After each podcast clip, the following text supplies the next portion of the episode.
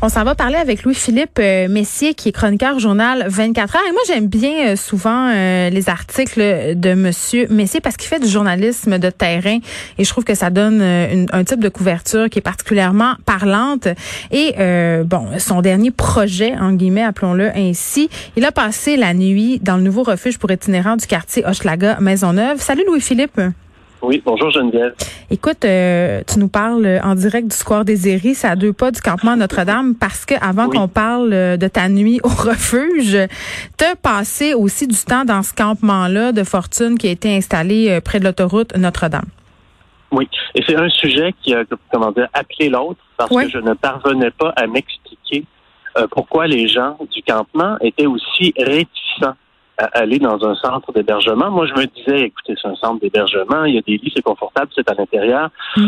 Euh, c'est ce que je pensais. Et je ne comprenais pas. Et j'entendais, ou des fois même je lisais dans les reportages des autres, euh, des, commentaires comme euh, on nous traite comme des chiens là-bas. Mm. Et Alors, j'ai voulu aller voir exactement ça ressemble à quoi.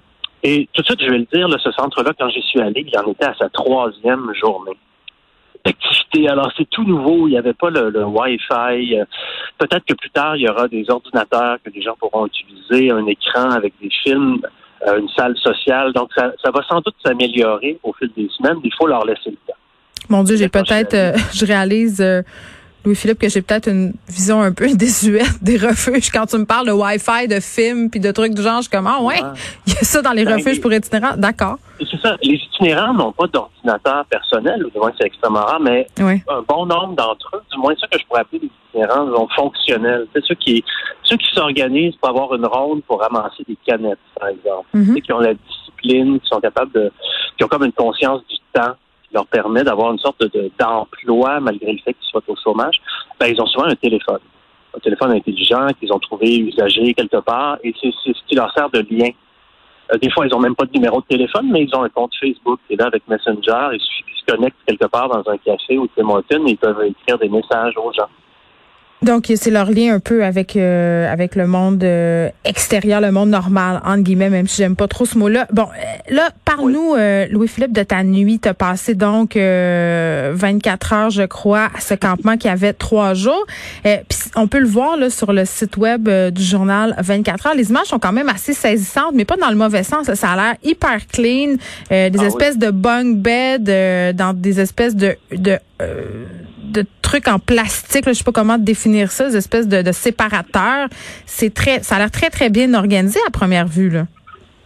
C'est très bien organisé, mais on a le strict minimum. Tu parlais d'un lit, euh, c'est pas pas vraiment un lit, c'est une couchette, une couchette de toile euh, et il n'y a pas de matelas là-dessus. Donc, tu couches directement comme sur la toile. Euh, certains sont équipés, ils ont des coussins, mais moi, j'avais rien apporté, alors j'ai dormi avec mes, jeans repliés sous ma tête.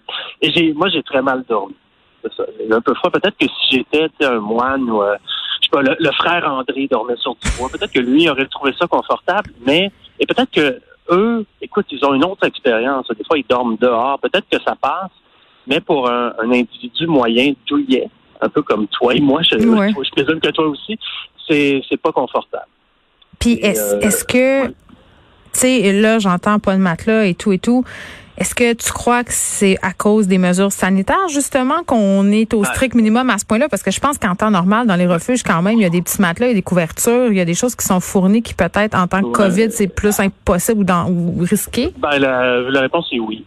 Mais euh, c'est ça. Et eux, ils ont non seulement, écoute, il n'y a pas seulement la question de la COVID, il y a aussi hmm. la question des punaises de lit. Euh, il y en a, il y en a plein d'autres, en fait. Et l'idée, c'est que je pense qu'eux, ils veulent pouvoir laver absolument tout ce qu'ils te donnent jour après jour. Et c'est un peu étrange. Tu sais, quand on part de là, imagine-toi donc, très tôt le matin, on se fait réveiller, il faut que tout le monde soit parti à 7 heures. J'étais chanceux, il pleuvait pas. Ça doit pas être très agréable de se faire pousser dehors, sous la pluie battante. Euh, à 7 heures, surtout avec l'automne qui arrive.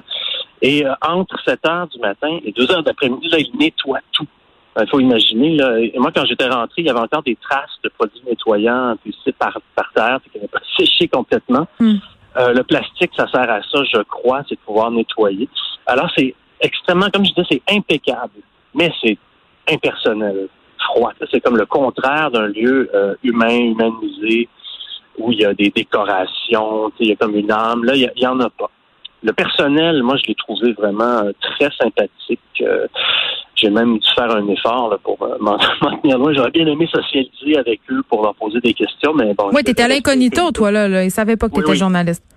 C'est ça. Moi, je me suis seulement assuré que je prenais le lit de personne en allant là. Et pour le reste, personne sur place euh, ne savait que j'étais journaliste, sauf si un futé a décidé de... Moi, j'ai donné mon vrai nom. Donc, s'il a tapé mon nom dans Google, il a peut-être découvert la vérité. Mm-hmm. C'est Louis-Philippe Messier. Mais je ne crois pas. Et c'est un peu, c'est leur philosophie, c'est de ne pas chercher... Si tu dis, ah, sa face me dit quelque chose, peut-être que je l'ai vu dans le journal parce qu'il était recherché. Pourtant, non, non, eux, ils, ils t'accueillent bonjour. Et euh, si tu as besoin d'aide, je pense, j'ai vu des gens circuler, des intervenants parler avec certains des, pauvres euh, types qui étaient là et ils cherchent à aider. Donc, si euh, quelqu'un, l'exemple qu'on me donnait, que j'ai entendu, c'est si quelqu'un a perdu ses cartes, parce que les itinérants perdent très souvent leur papier d'identité, là, il faut en, demander d'autres et d'autres et d'autres, et c'est très compliqué. Et les intervenants les aident à se retrouver leur papier. Est-ce que je comprends que c'est non mixte? non mixte. Il n'y a pas de, y a pas de madame? Il y, en a, mais tu sais, dans, les séances, il y a vraiment peut-être, je sais pas, 3% 5% de femmes. Là, quand j'y étais, moi, j'en ai compté 5 sur 50. Puis là, tu me disais, tu, pardon, tu me disais euh, que tu avais visité le campement Notre-Dame puis que c'était un peu par rapport à tout ça que tu avais eu envie d'aller voir euh, ce refuge-là. Pourquoi, à la lueur de ce que tu as vu, là, tu penses que les itinérants, certains sont réticents à y aller? Ben, je comprends parce que c'est comme c'est tellement impersonnel que tu sais, c'est pas c'est pas un chez soi. Alors que le campement ici, euh, si tu revois, peut-être passer sur Notre-Dame, on voit les tentes, c'est des belles. Oui, puis sont organisés là. Il y a des gens qui font des hot dogs, il y a quelqu'un qui a installé sa fifth wheel, ah, ben ça, va, c'est comme un petit village. Une cuisine, une cuisine communautaire, un organisme qui s'appelle Dehors Novembre, qui est encore là et qui sert à manger. Donc, les gens ici ont à manger, ils ont du café. Euh, il y a pas loin un petit lavabo pour se laver les mains. Il y a trois toilettes. Euh, dans le carré des Uris. Et là, je mhm. compte, moi, j'ai devant les yeux, je dirais peut-être une quarantaine de tentes. Et euh, c'est ça, c'est une communauté secrète. je vois les gens, ils se parlent. Et puis euh, ce soir, bon, ils peuvent pas se faire de feu de camp, mais ils s'assoient quand même en rond, puis ils tacotent. Puis des fois, bon, euh, ils, boivent, ils, peuvent boire une bière, ils peuvent même fumer un joint. Quand j'étais là, moi, j'ai pas vu de drogue dure. C'est ça, mais j'ai pas vu de drogue dure, alors que dans un refuge, c'est vraiment l'abstinence totale. Là euh, d'alcool, euh, l'abstinence éthylique, toxicomanique et sexuelle. Il n'y a pas de il n'y a pas d'intimité. Alors qu'ici, au moins, tu vas dans ta tente, tu fermes, euh, tu, tu fermes le zip, et là, tu es chez toi, tu un peu la paix, alors que dans un refuge, tu es visible en tout temps. C'est comme un panopticon. Ouais. il faut toujours qu'un garde puisse s'assurer que tu n'es pas en train de te masturber ou de te piquer ou de faire je sais pas quoi. Donc, tu te fais surveiller constamment. L'avantage, c'est la sécurité. Quand moi j'étais là, je n'ai jamais eu peur que quelqu'un vienne me voler mes affaires. Il y a, une ronde de garde constante. Euh, et ça, c'est tu parlais des femmes tantôt. C'est une femme qui là, c'est rassurant quand même de savoir qu'il y a des gardes constamment en train de, se promener, de surveiller. Oui, parce que les femmes itinérantes, évidemment, on craignent les agressions sexuelles. Là, le campement euh, Notre-Dame, Louis-Philippe Messier, on ne déloge pas à la ville. On a décidé de faire preuve de tolérance, mais est-ce qu'on attend que la froid, le froid pardon, fasse la job? C'est exactement ça. Mais attention, il y a, eu, il y a, peut-être trois semaines à peu près, il y a eu un incident. Quelqu'un, c'est pas quelqu'un du camp, mais c'est des gens du camp qui étaient visés, quelqu'un qui était fâché, qui, est venu lancer un cocktail Molotov. Les pompiers sont arrivés, ça a été comme le branle-bas de combat. Et là, ce que je comprends, c'est que le maire de Schlager et tout se sont dit, bon, on peut pas laisser ça. Les risques que ça dégénère sont trop grands. Donc, on va leur demander de partir. Autrement dit, là, ils ont demandé le démantèlement et là, eux résistent. Si jamais il y a un incident un temps soit peu grave, c'est quelqu'un qui se fait poignarder, ou même une bagarre, une, intervention policière, ben là, ils vont, je pense qu'ils vont démanteler. C'est juste qu'ils, je pense que ce qu'ils espèrent, c'est que oui, la météo euh, québécoise fasse le travail. Bon, toi, tu habites dans Hochelaga, puis tu documentes la situation euh, de l'itinérance depuis quand même un petit bout de temps. Euh, j'ai envie de te demander, en terminant, Louis-Philippe, qu'est-ce que tu as constaté de la situation? En quoi la COVID-19 a changé la réalité de l'itinérance à Montréal?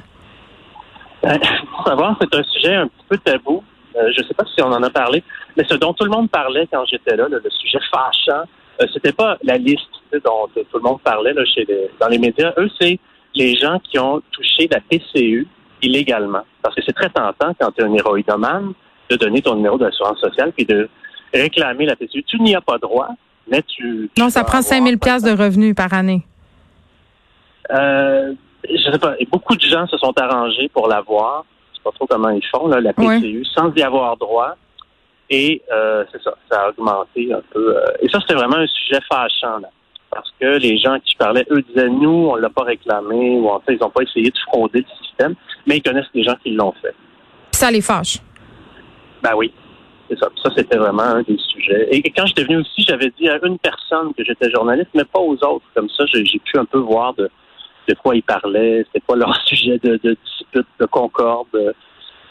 Puis la PCU en faisait partie. Ben, coup, non, j'aurais pas, euh, j'aurais pas pensé ça. Puis si, j'imagine, euh, tu donnais l'exemple d'un héroïnomane, euh, avoir 2000 dollars par mois, c'est 2000 dollars de plus pour mm-hmm. acheter des stupéfiants. Donc, ça augmente aussi les risques de surdose et tout ce qui vient avec. C'est ça aussi qui se passe à un moment donné. Là.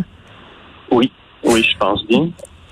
Bon, Louis-Philippe Messier, on peut te lire euh, dans le journal 24 heures. Euh, j'invite les gens à aller voir euh, ta nuit au campement légèrement impersonnel, mais à tout le moins très, très propre que de passer dans ce refuge du quartier Hochelaga Maisonneuve. Merci beaucoup. Ça fait plaisir, Geneviève. Au revoir.